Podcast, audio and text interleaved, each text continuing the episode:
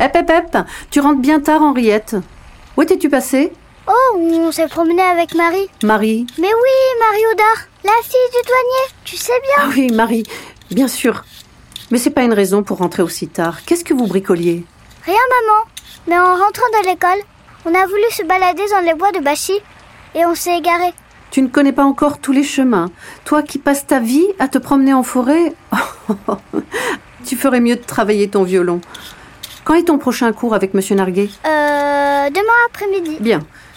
Ton frère va t'accompagner à Bachy, ça t'évitera de traîner en chemin. Georges t'attendra pendant ton cours. D'accord, maman.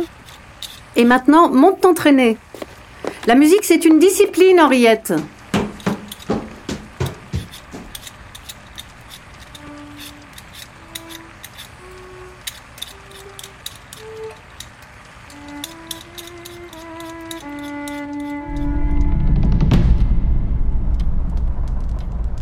Henriette, passe-moi ce pot, là. Chuck Carlson, 20 octobre 1943. Et voilà. Et encore 12 colis de plus. Oh, des colis comme tu y vas. Heureusement que je note au fur et à mesure. J'en perds le compte avec tous ces aviateurs qui passent chez nous. Moi, je préfère les appeler mes enfants. Je m'y attache après tout. Le destin de ces hommes est entre nos mains quand on leur fait passer la frontière. Comme tu veux, ma chérie, tant que tu ne commets pas d'erreur.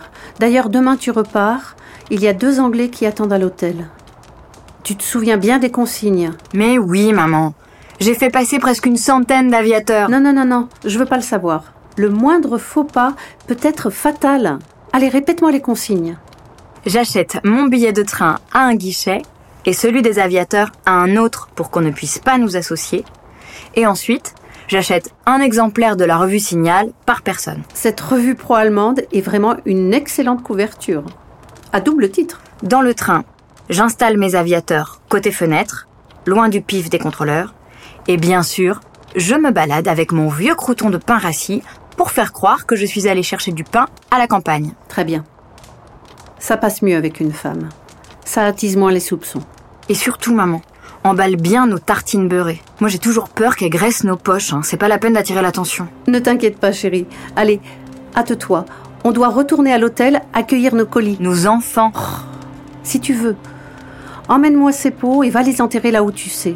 Vite À ce rythme, il y aura bientôt plus de place dans le jardin.